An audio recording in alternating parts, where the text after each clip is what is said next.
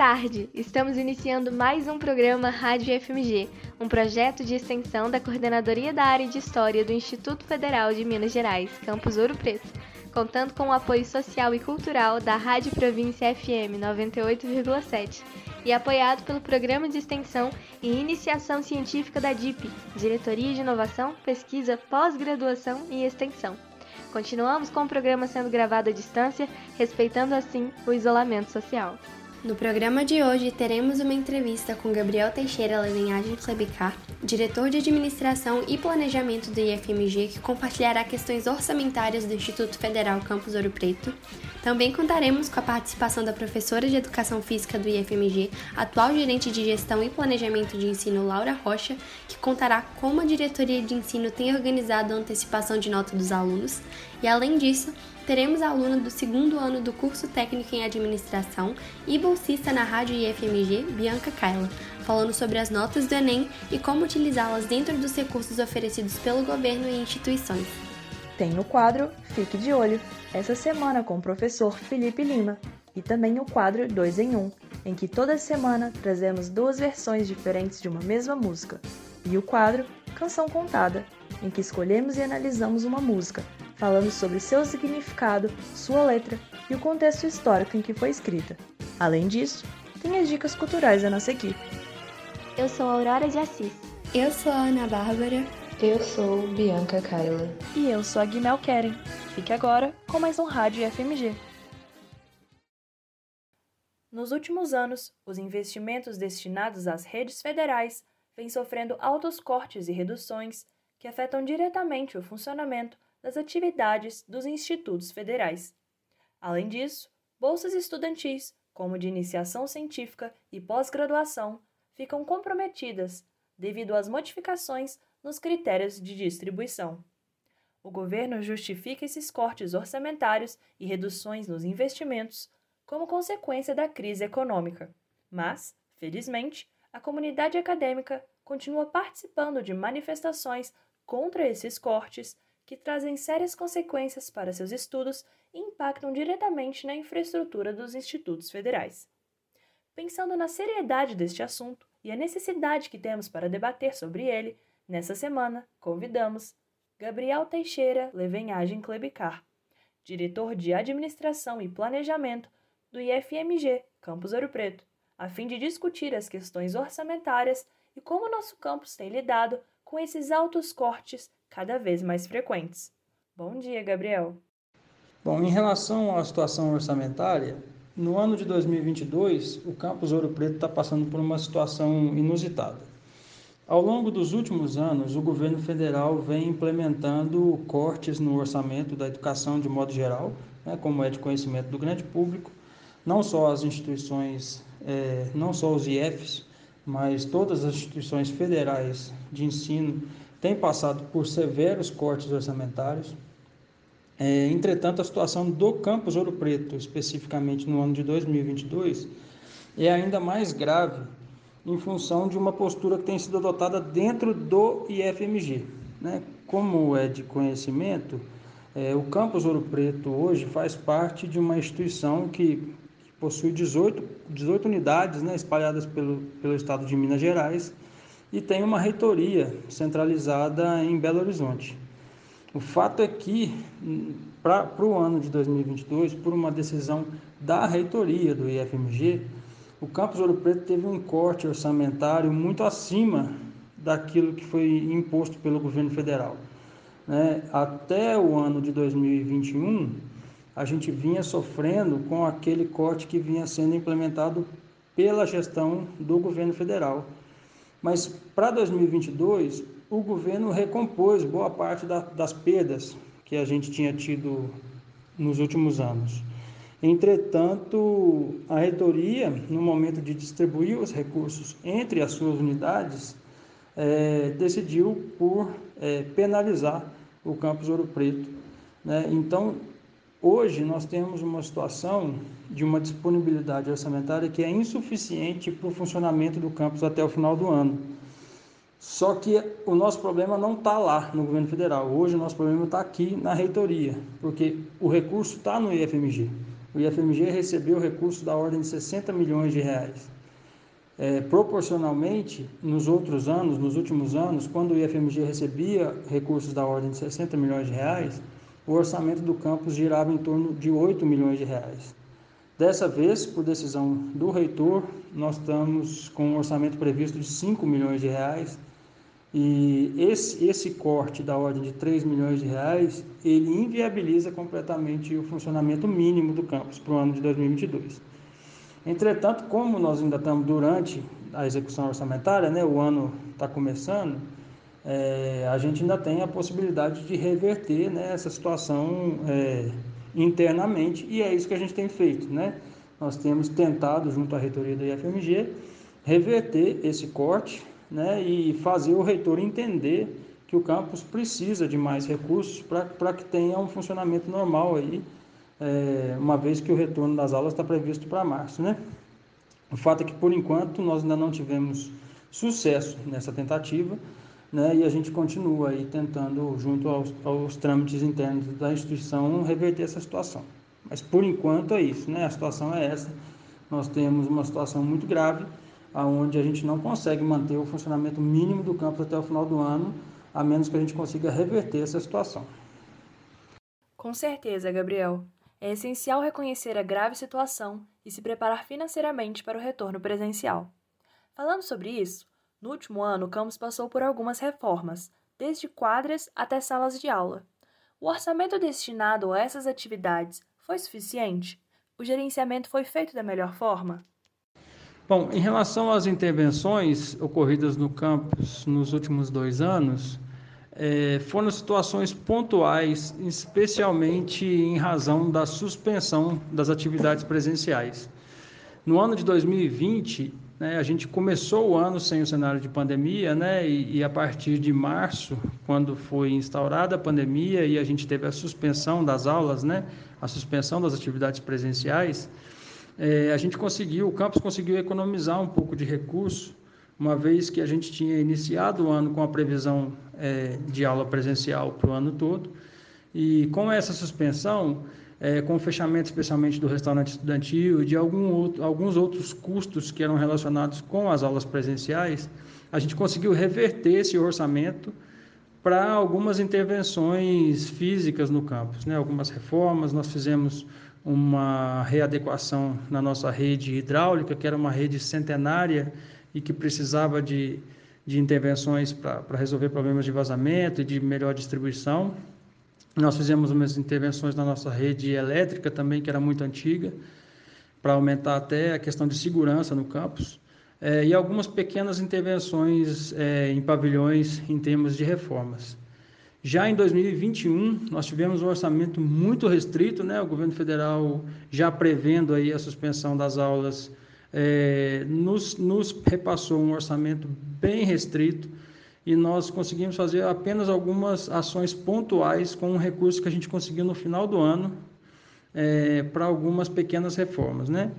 Então, é, investimentos de ordem mais ampla a gente não tem tido nos últimos anos e por enquanto a gente não tem nem previsão é, de alguma intervenção mais, mais robusta no campus.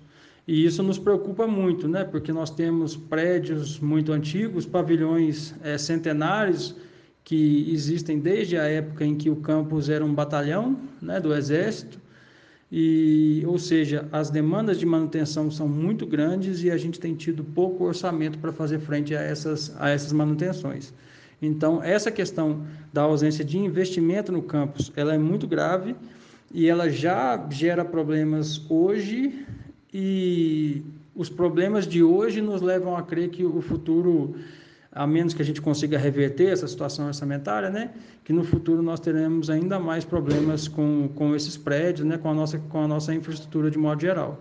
Isso é uma, uma das questões que nos preocupam muito e que nos fazem é, precisar de um trabalho junto ao MEC, né, para que para que a gente tenha uma liberação maior de recursos, porque sem recurso é muito difícil conseguir fazer alguma intervenção em termos de reforma e de manutenção no campus, né? Então, a gente precisa de um trabalho aí intenso junto ao MEC, a gente precisa do apoio da comunidade, inclusive, né, no, na pressão aí é, junto ao MEC, junto ao governo federal, para que a gente tenha mais recurso para poder aplicar né, na, na manutenção do campus e na manutenção das nossas atividades. Certamente, Gabriel. Assim como você disse, sem recurso é muito difícil conseguir manter a nossa infraestrutura. Então, para finalizar, como o campus se prepara para os possíveis cortes nos investimentos?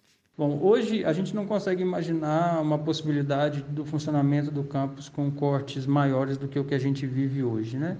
Como eu respondi na primeira questão, é, para 2022 a gente já tem um orçamento que é insuficiente para o funcionamento mínimo do campus, né? Nesse ano, nós estamos trabalhando em forma, com, com formas de obter novos recursos junto à reitoria da IFMG é, para que a gente tenha condições mínimas de funcionamento. Então, pensar em, em, trabalhar com um orçamento ainda menor do que o orçamento desse ano é, é inviável para o campus. Né? A gente já trabalha hoje é, abaixo do mínimo, né? E a gente não tem condição de, de manter o funcionamento, por exemplo, do nosso restaurante estudantil, por exemplo, do alojamento e de outras ações de assistência estudantil, por exemplo, que são essenciais para que a gente tenha aluno no campus, né?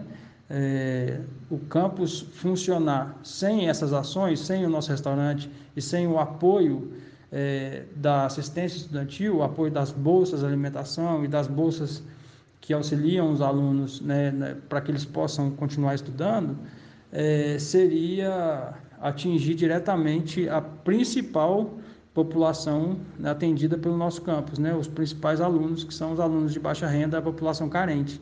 Então, é, a gente não, não conseguiria trabalhar com cortes orçamentários no futuro sem prejudicar esse tipo de ação, que são ações é, essenciais para o bom atendimento do campus. Né? Então, a gente entende que a gente precisa do apoio é, da comunidade, a gente precisa do apoio é, da, nossa, da nossa classe política, né, para que a gente consiga é, restabelecer a situação orçamentária do campus e não implementar mais e mais cortes, porque esses cortes não vêm sem prejuízos, né, sem sucateamento e sem prejuízo da qualidade do serviço que a gente presta. Né? Então, a nossa expectativa aí é que a gente consiga reverter a situação que a gente vive hoje e que a gente tenha aí um orçamento melhor no futuro, né? É, hoje é absolutamente impossível trabalhar com previsões é, menores de orçamento para os próximos anos. Você acabou de ouvir Gabriel Teixeira Levenhagem Clubicar, diretor de Administração e Planejamento do IFMG Campus Ouro Preto. Ele abordou acerca das questões orçamentárias que o nosso campus tem enfrentado nos últimos anos. A luta pela educação pública, gratuita e de qualidade, informa a hora certa. É hora de lutar contra o sucateamento das universidades e institutos federais.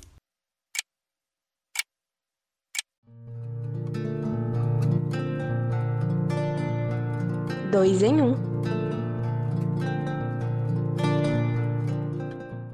Boa tarde. No quadro 2 em 1 um de hoje, trouxemos uma canção de James Horner composta por Will Jennings e produzida por Walter Afanasieff, James Horner e Simon Franklin. A música My Heart Will Go On foi gravada pela cantora franco-canadense Celine Dion e é a música tema principal de Titanic, um filme de sucesso lançado em 1997, baseado na história do transatlântico de mesmo nome que afundou em 1912 depois de colidir com um iceberg no Oceano Atlântico Norte. A música foi lançada como um single no quinto álbum de estúdio da língua inglesa de Celine Dion, chamado Let's Talk About Love, e fora do Canadá, My Heart Will Go On se tornou um sucesso global, liderando as paradas em vários países, incluindo no Brasil. Com vendas mundiais estimadas em mais de 18 milhões de cópias, a música é um dos singles mais vendidos de todos os tempos e se tornou o segundo single de uma artista feminina mais vendido da história. A princípio, a música seria apenas uma canção de fundo que tocaria em várias cenas de Titanic. Foi então contratado o letrista Will Jennings, que escreveu a letra do ponto de vista de uma pessoa mais velha olhando para muitos anos atrás. A canção venceu o Oscar de melhor canção original, assim como três prêmios Grammy, por gravação do ano, canção do ano e melhor canção para mídia visual. Fique agora com a música My Heart Will Go On, gravada por Celine Dion em 1997.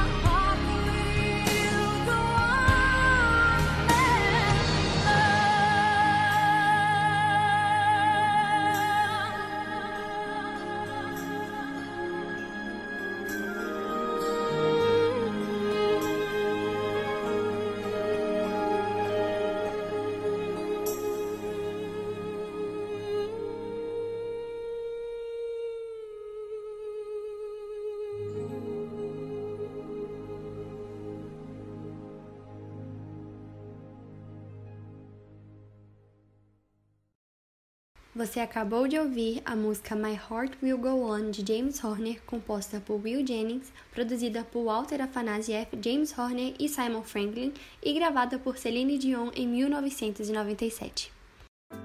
No dia 26 de janeiro, iniciou-se o processo de antecipação de notas para os discentes dos terceiros anos dos cursos técnicos integrados do IFMG Campus Ouro Preto, que estão aguardando o resultado do Exame Nacional do Ensino Médio, ENEM, ou do processo seletivo de outra instituição de ensino superior.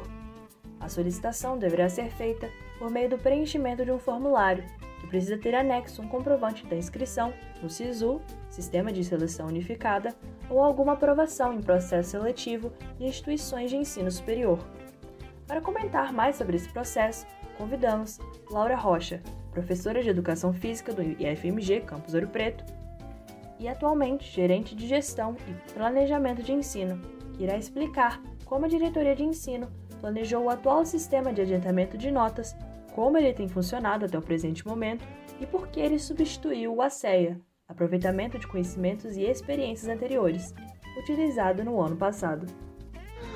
Boa tarde, pessoal da Rádio IFMG. Parabéns mais uma vez aí pelo trabalho de vocês, né? Sempre informando a comunidade sobre as dúvidas. Hoje eu vou falar um pouquinho sobre o processo de, de recondução né, dos alunos do terceiro ano para os cursos superiores, né? No ano passado, a gente utilizou um sistema de ACEIA, que é o aproveitamento de conhecimentos e experiências anteriores, e esse ano a gente fez um sistema de adiantamento de notas. É, e aí, então, por isso o calendário foi alterado, a gente finalizou o segundo trimestre letivo em dezembro, dia 23 de dezembro, é, e aí tivemos um calendário exclusivo para os terceiros anos, de forma que a nota do terceiro trimestre vai ser lançada de acordo com a média que o aluno teve no primeiro e no segundo trimestre, que foi antecipada a finalização. É, essa mudança né, de, do ACEIA que foi previsto e feito no ano passado para esse sistema de adiantamento de nota, de regra de três, foi muito discutido na comunidade, foi definido no comitê de ensino e foi inclusive consultado os alunos de terceiro ano e respaldado por essa consulta, onde a maioria concordava com esse sistema dessa regra de três. É, e, e, eles concordaram com isso, principalmente sobre qual argumento, né? Também o comitê de ensino defendeu isso sobre principalmente o argumento de que no ACEA os alunos faziam uma prova, uma única prova ao final, é, que valia 100 pontos. Então era uma prova bastante decisiva e nós tivemos aí, infelizmente, alguns alunos que, que não conseguiram ser aprovados no ACEA, embora tivessem sido aprovados nas, nas universidades. Então, o direito deles de serem reconduzidos para para um curso superior não foi garantido em função dessa metodologia. Por isso, esse ano, a gente alterou a metodologia, pensando que a regra de três considera melhor esse processo do aluno ao longo do terceiro ano, e aí esse direito de recondução ele é de alguma forma mais garantido, né? Toda essa dificuldade do ACEA, do adiantamento de notas, na verdade, até dessa regra de três que já aconteceu em outros momentos com o nosso calendário irregular de greve, é, ela é para garantir esse direito dos alunos, né? Bom, então já falei um pouquinho para vocês sobre como a DE planejou esse sistema de adiantamento de notas junto com o comitê de ensino, junto com esse é, formulário que os, os, alunos do terceiro ano é, responderam e junto com essa experiência de avaliação anterior também do ACEA. Acho que é legal também contar um pouco para vocês que esse sistema ele está funcionando. É, a gente teve aí algumas dificuldades em relação a uma, um pequeno ajuste que precisou ser feito no calendário para atender mais estudantes além daqueles que pediram recondução através da nota do SISU e do cronograma do SISU. Então já temos aí alguns alunos atendidos por esse sistema é, e que já estão tendo, já estão tendo as suas notas do terceiro trimestre lançadas e já estão aprovados, né? É, e aí esses alunos não estão seguindo pelo cronograma do SISU, que se não me engano finaliza essa semana, né? A, a, a, as notas e aí as solicitações de matrícula e tudo. Então a gente vai ter um montante bem grande de solicitações a partir da semana que vem.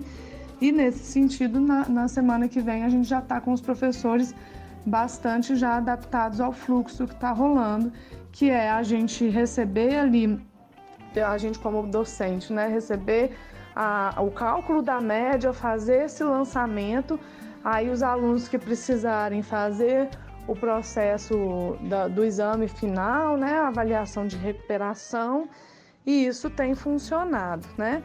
É, mas é importante dizer também que nenhum desses procedimentos ele é ideal, nenhum desses procedimentos é desejável também, né? A gente gostaria que a gente tivesse aí com o calendário mais ajustado, com os alunos do terceiro ano finalizando, com maior tranquilidade, mas ao mesmo tempo nós ficamos também bastante orgulhosas de ver uma parcela bastante significativa dos nossos alunos, mesmo sem ter finalizado todo o curso conosco, já conseguindo nota suficiente no SISU para aprovação e para serem reconduzidos para as universidades que têm interesse.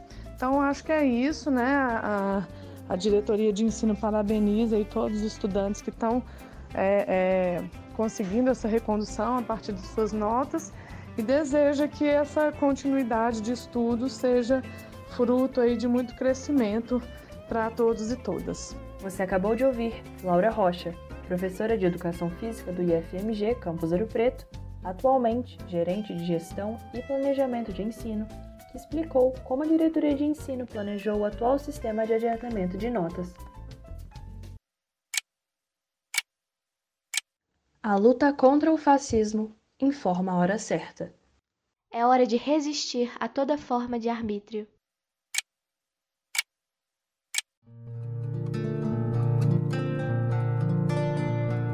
Dois em um.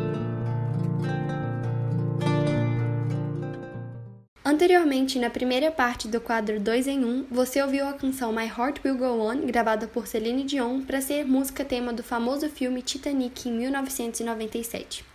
Fiquem agora com a versão em português da faixa original, chamada Em Cada Sonho, gravada pela dupla brasileira Sandy Júnior e lançada como single do álbum Era Uma Vez ao Vivo em 1988.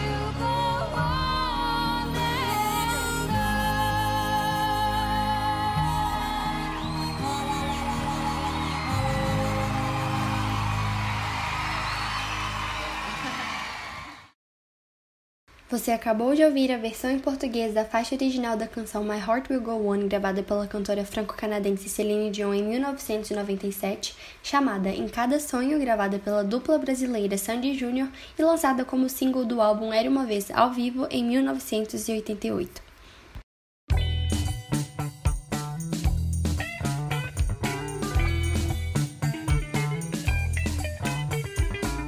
Fique de olho.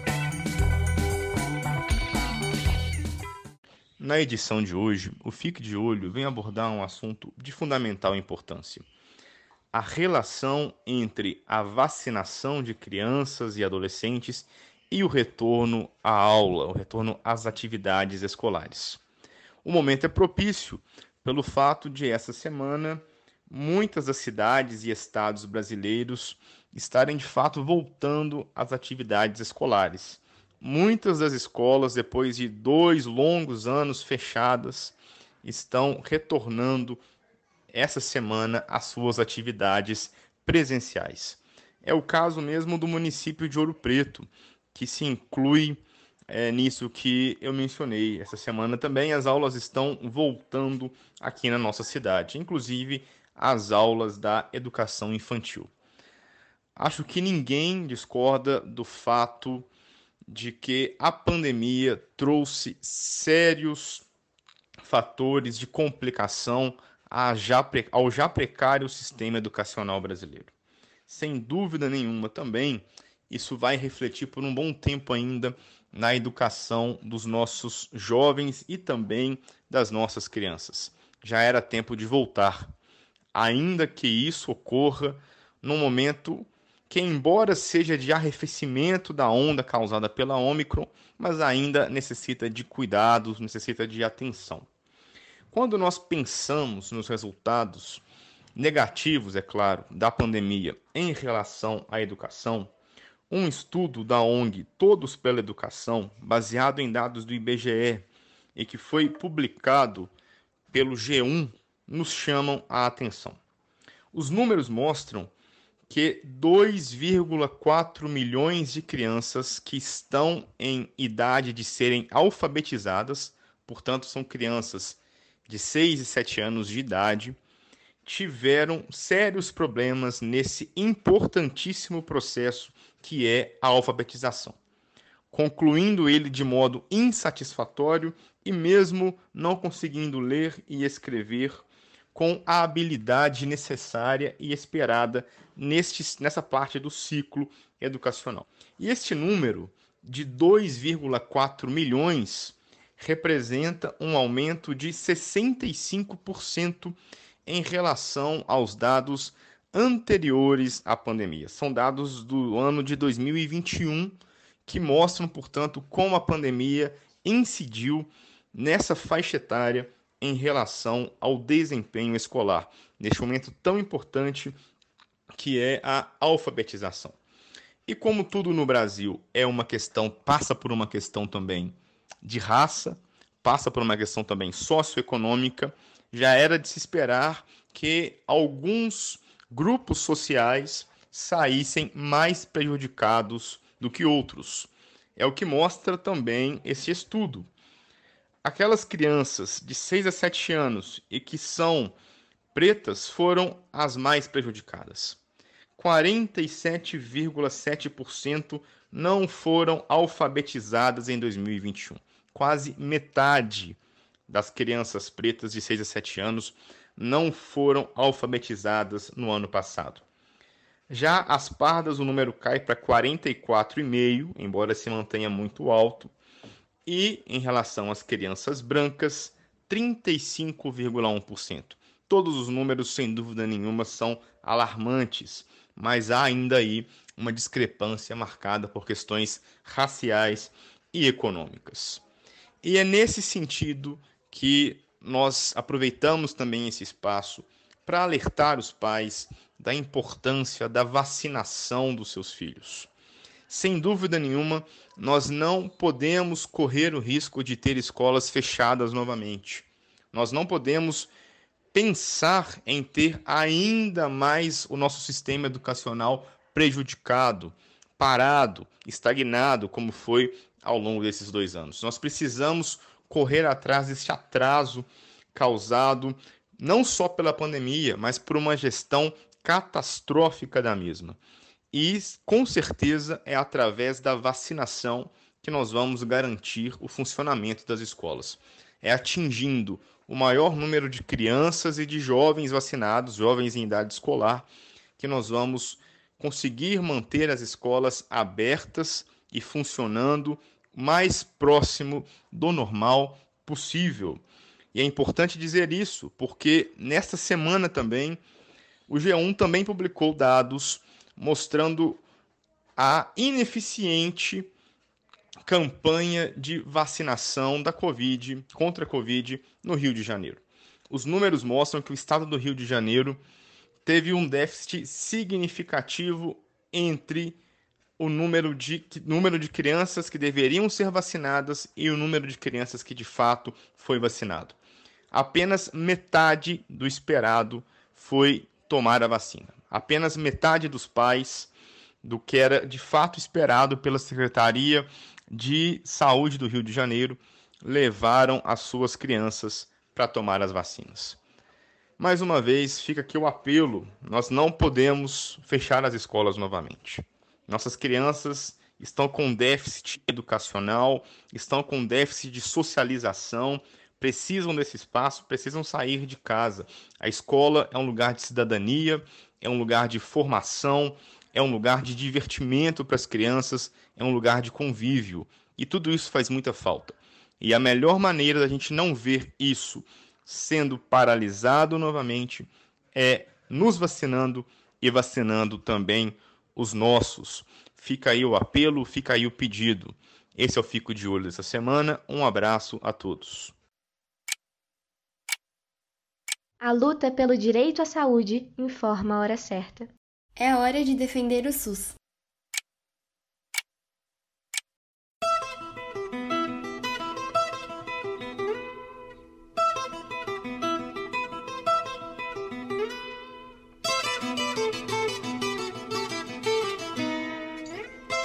Canção contada.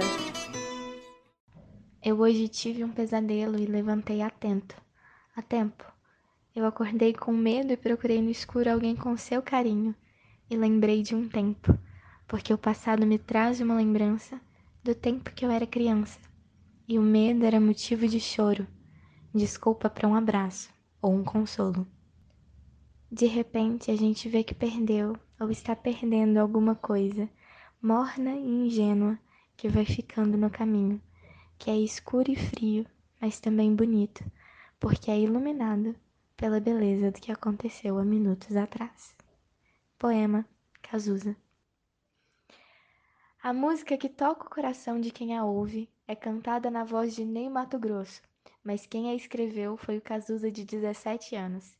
Intitulada assim, um poema foi escrito em homenagem à avó do compositor. Ela o tinha com tanto zelo que durante toda a sua vida não mostrou o poema a ninguém, nem mesmo quando Cazuza morreu, em 1990. Suas palavras de amor à avó ficaram guardadas durante 23 anos e só vieram ao público em 1999. O mais lindo, ao meu ver, é que a música foi gravada por Ney Mato Grosso, um grande amigo e companheiro de tantos anos do compositor. É como se pudéssemos ouvir o amor de Ney nas palavras de Cazuza para a avó. Bom, espero que você desfrute dessa letra belíssima que traz um aconchego toda vez que eu a escuto. Fique agora com a canção Poema, escrita por Cazuza e lançada em 1999 por Ney Mato Grosso.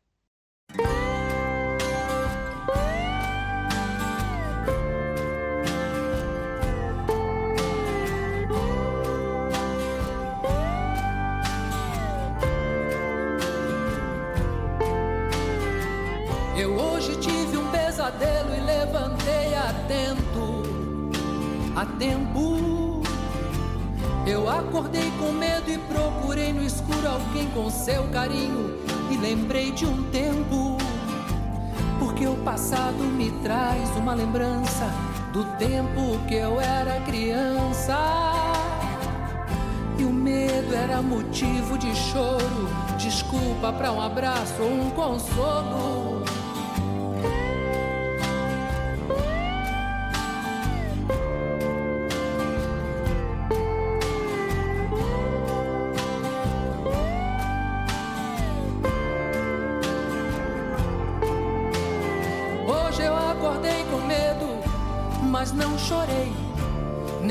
Nem reclamei abrigo.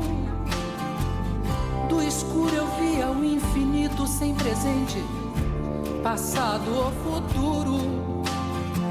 Senti um abraço forte, já não era medo, era uma coisa sua que ficou em mim. De repente a gente vê que perdeu ou está perdendo alguma coisa morna e ingênua que vai ficando no caminho.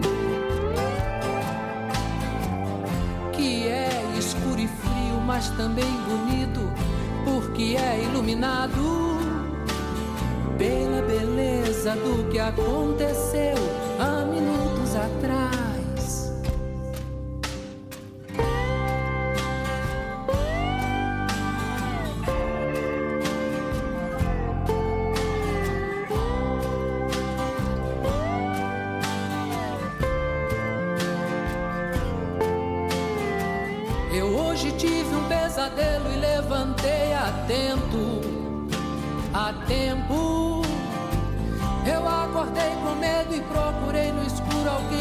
Carinho me lembrei de um tempo. Porque o passado me traz uma lembrança do tempo que eu era criança. E o medo era motivo de choro, desculpa para um abraço ou um consolo. Hoje eu acordei com medo, mas não chorei, nem reclamei abrigo sem presente, passado ou futuro. Senti um abraço forte, já não era medo, era uma coisa sua que ficou em mim, que não tem fim.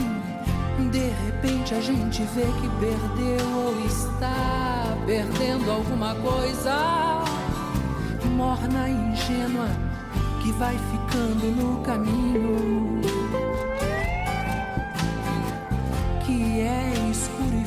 Mas também bonito, porque é iluminado pela beleza do que aconteceu há minutos atrás.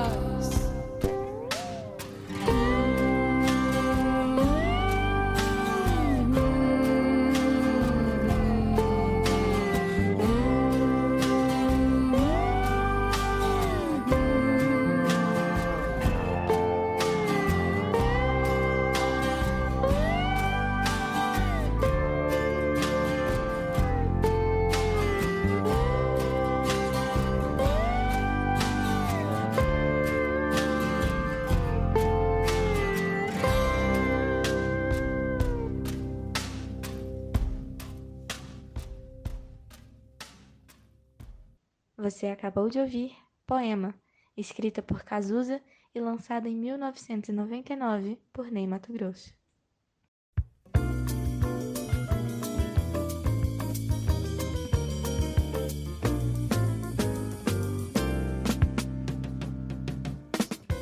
Olá a todos, eu sou Bianca e eu estou aqui hoje para ajudar aqueles que prestaram ou irão prestar o Exame Nacional do Ensino Médio, o Enem.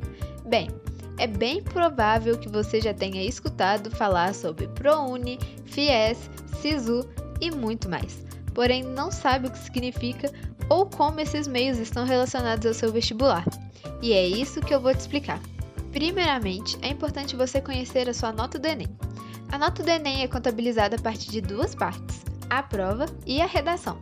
A prova é contabilizada entre questões fáceis, médias e difíceis, por isso, duas pessoas podem acertar o mesmo número de questões, mas tirarem notas totalmente diferentes, por causa do grau de dificuldade. Já a redação varia entre 0 e 1000 e é pontuada objetivamente, a partir de uma grade fixa de correção. Essa grade é composta por cinco competências, cada uma delas recebendo entre 0 e 200 pontos. Após receber sua nota oficial, é possível usá-la de diferentes formas. A mais conhecida é o SISU, Sistema de Seleção Unificada, que funciona como um grande vestibular com abrangência nacional. É um programa desenvolvido pelo MEC, Ministério da Educação, com o intuito de selecionar candidatos para ocuparem vagas em faculdades públicas. As vagas são disponíveis pela instituição de ensino no sistema, que pode ser acessado online candidatos podem fazer sua inscrição pela internet e aguardar o processo seletivo, que também é feito pelo próprio sistema. Lembrando que cada candidato pode escolher somente duas opções de cursos e as vagas são ocupadas por aqueles que obtêm uma pontuação mais alta no Enem. O ProUni ajuda estudantes de famílias com renda limitada a conseguirem bolsas parciais ou até mesmo totais para estudar em instituições particulares de ensino superior. Dessa maneira, mesmo os jovens com poucos recursos podem ter a oportunidade de se formar, mesmo que em faculdades privadas. Agora, o FIES é outro projeto do governo para apoiar o acesso dos jovens à faculdade, garantindo financiamento estudantil com condições amigáveis. Embora ainda seja preciso pagar pelos seus estudos, esse pagamento será dado com prazos maiores e juros mais razoáveis. Caso você não esteja interessado em cursar faculdade, a nota do Enem também pode ser utilizada para entrar em curso superior ou técnico, mas isso depende de cada instituição. Por isso, é importante pesquisar as formas de ingresso na página da instituição que você deseja entrar. Por exemplo, o Instituto Federal de Minas Gerais Campus Ouro Preto abre vagas para candidatos através do SISU para graduação. Porém, no caso do curso técnico integrado, só é utilizado o vestibular realizado pela própria escola. Espero ter esclarecido suas dúvidas, então agora só basta ficar atento às datas de inscrição de cada recurso. O SISU inicia suas inscrições a partir do dia 15 de fevereiro até o dia 18 de fevereiro. Seus resultados saem no dia 22 de fevereiro, a matrícula é a partir do dia 23 até o dia 28 de fevereiro, mas a lista de espera é a partir do dia 22 até o dia 28 de fevereiro. Agora, o ProUni inicia suas inscrições a partir do dia 22 até o dia 25 de fevereiro. Seus resultados dos pré-selecionados saem a partir do dia 2 de março, os da primeira chamada. Os da segunda chamada serão a partir do dia 21 de março. O FIES inicia suas inscrições a partir do dia 8 até o dia 11 de março. O resultado da chamada única é a partir do dia 15 de março. Agora, para as complementações da inscrição, é a partir do dia 16 de março até o dia 18 de março para a chamada única. Para a fila de espera, é a partir do dia 16 de março até o dia 28 de abril. Caso ainda haja alguma dúvida, é só acessar o site do Ministério da Educação em www.gov.br/mec.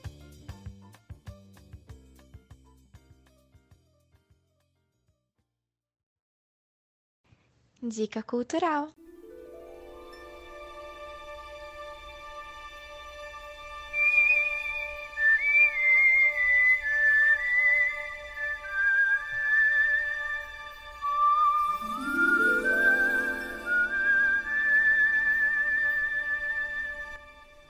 Para alguns, o tempo passa devagar.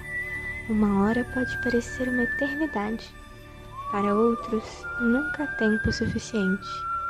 Para os Tuck, ele simplesmente não existe. Inspirado no romance de Natalie Babbitt, Vivendo na Eternidade nos atravessa como história tocante sobre o amor e sobre o tempo. Winnie é uma menina do século XX. Ela foi criada para ser uma dama.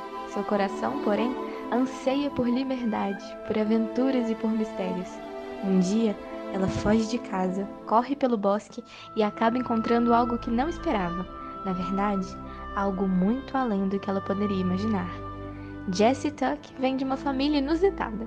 Em um mundo onde o tempo é o princípio, o meio e o fim de tudo, para eles é como se não existisse. Os Tuck vivem a vida como se nada nunca acabasse e tudo só durasse um dia. No entanto, eles guardam um segredo. Um segredo que está na família há mais de 80 anos.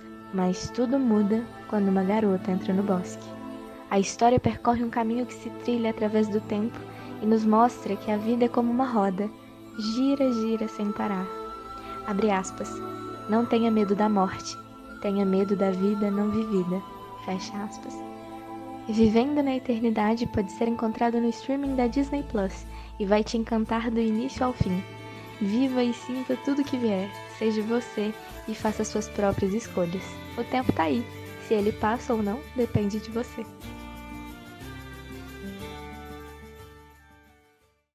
Talentos e IFMG. Boa tarde! Você conhece alguém que tem algum contato com IFMG e que tem um talento incrível? Seja cantar, pintar, tirar fotos, qualquer coisa que te toque o coração.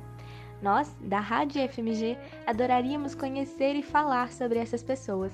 Então, se você sabe de alguém que queira aparecer aqui no programa, manda uma mensagem pra gente, seja pelo e-mail radiofmgouropreto.gmail.com ou pelo nosso Instagram, arroba radiofmgop.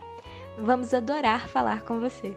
Olá, meu nome é Isabelle, tenho 17 anos e sou aluna do curso Técnico Integrado em Metalurgia no campus Ouro Preto do IFMG. Desde novinha, os detalhes como gotas de água em uma folha após horas de chuva ou teias de aranhas molhadas em meio à neblina matinal chamam a minha atenção. Porém, os adultos ao meu redor nunca paravam para perceber, então, como uma forma de capturar e mostrar aos outros o que para mim era belo, comecei a fotografar. No início, eu utilizava máquinas fotográficas da minha mãe e da minha avó, mas com o passar do tempo e do avanço tecnológico, continuei fotografando, porém com câmeras de celulares e hoje estudo fotografia profissional. Mas, assim como a fotografia, a pintura também é algo muito importante para mim, pois além de ser compostas por detalhes, e eu já ter falado do quanto eles chamam a minha atenção, pintar faz com que eu me sinta livre. Me expressar por meio das telas, aquarelas e pincéis me ajuda a perceber a importância de cada instante, de cada movimento e de cada respiração. Por esse motivo, me inspiro nos movimentos expressionistas. Acredito que a arte, como forma de expressão, é libertação. Levando isso em consideração, quando me perguntam se vejo a arte como forma de manifesto, não vejo outra resposta além do sim. Ainda que muitas das vezes seja ignorada ou tratada por muitos como apenas algo desnecessário ou fútil, a arte é, para mim, uma das, se não há, forma mais bonita de protesto. O recado então que eu deixo para vocês hoje é vivam intensamente, amem intensamente e admirem a arte intensamente. Reparem os detalhes e em tudo de melhor que a vida nos proporciona. Mas caso neste momento a vida pareça uma turbulência, lembrem-se, turbulências passam. Você só precisa respirar e não desistir. Muito obrigada pela fala tão importante, Isabelle. Fiquei emocionada de verdade. Que você continue vendo a beleza que existe nas pequenas coisas e regando o mundo com esse olhar inspirador. É isso, gente. Às vezes tudo que a gente tem que fazer é parar um pouquinho e olhar para o céu, sentir a beleza da vida. Você acabou de ouvir a fotógrafa, pintora e estudante do IFMG, Isabelle de Lana Ramos. Quer dar uma olhadinha nas fotos dela? Acesse no Instagram, arroba P-U-F-T-I-Z-A. Vou repetir. Arroba P-U-F-T-I-Z-A. Purtiza. Meu mestre deu a partida, é hora, vamos embora. Pros rumos do litoral, vamos embora. Na volta eu venho ligeiro, vamos embora. Eu venho primeiro pra tomar teu coração, é hora. Este foi mais um Rádio FMG, uma produção da Coordenadoria da Área de História e do Laboratório de Memória e Pesquisa Histórica, com apoio social e cultural da Rádio Província FM 98,7. Produção e apresentação: Aurora de Assis, Ana Bárbara Martinho, Guimel Keren e Bianca Kaila. Na técnica, Isaías Brandino. Agradecemos a Diretoria de Inovação, Pesquisa e Extensão DIP e agradecemos à Rádio Província. Agradecemos ao público e, mais uma vez, obrigada pela audiência e até o próximo programa da Rádio FMG, toda quarta, das 12 às 13 horas.